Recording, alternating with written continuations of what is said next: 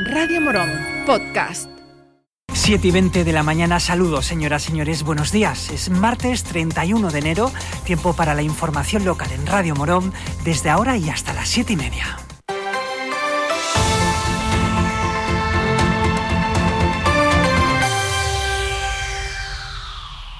Marina Segura, portavoz de Izquierda Unida, ha valorado los costes que supone que el servicio de ayuda a domicilio sea gestionado de forma directa por el ayuntamiento y tras compararlo con los costes de gestión indirecta, considera viable y asumible la municipalización de este servicio. En torno a cuatro millones y medio nos costaría eh, la gestión directa de este servicio, en torno a cuatro millones trescientos mil euros la gestión indirecta. Hay una diferencia entre un modelo y otro de un poco más de 130.000 euros.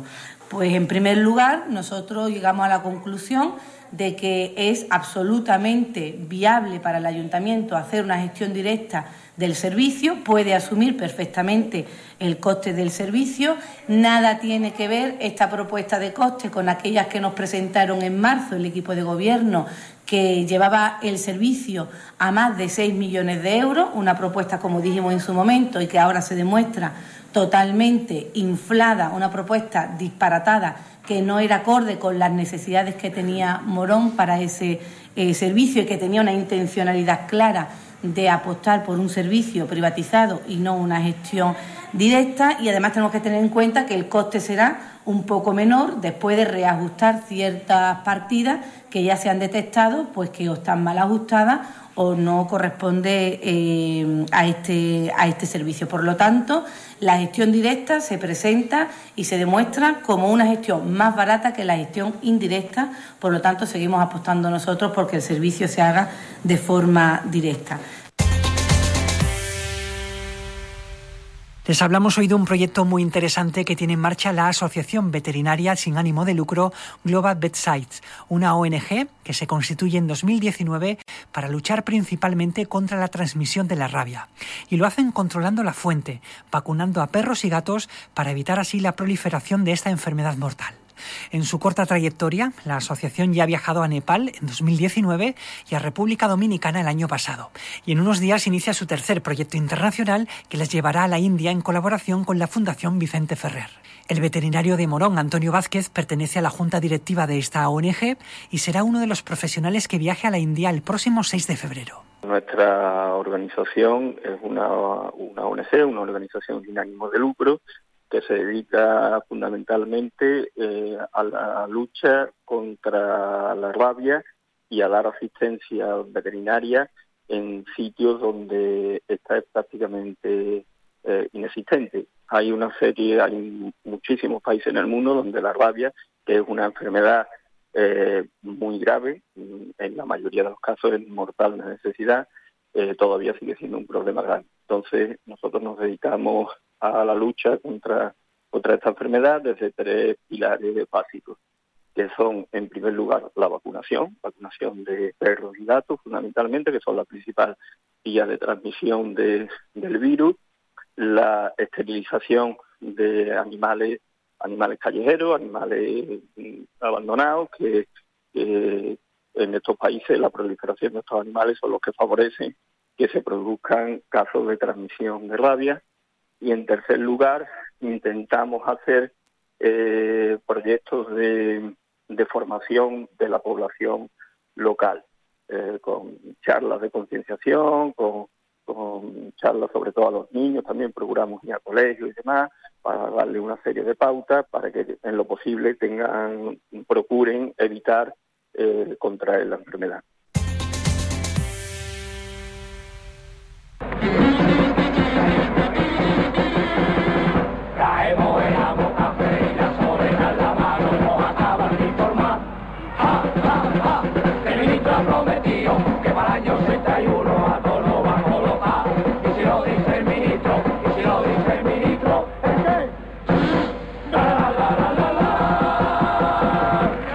Estamos escuchando una pieza histórica de nuestro carnaval. El ministro y los rancheros es el nombre de una chirigota del carnaval de Morón de 1981. Y allí ya estaba José María Asencio Perrequeque. Dos años atrás, en 1979, los revivíos pusieron el carnaval en la calle después de años de represión. Y Perrequeque también estaba allí. En unos días, después de más de 40 años al pie del cañón, trabajando por engrandecer la fiesta del carnaval, Perrequeque recibirá la insignia de oro. Será el domingo domingo 12 de febrero en el Teatro Oriente. Ayer le llamamos para felicitarle y hablar con él.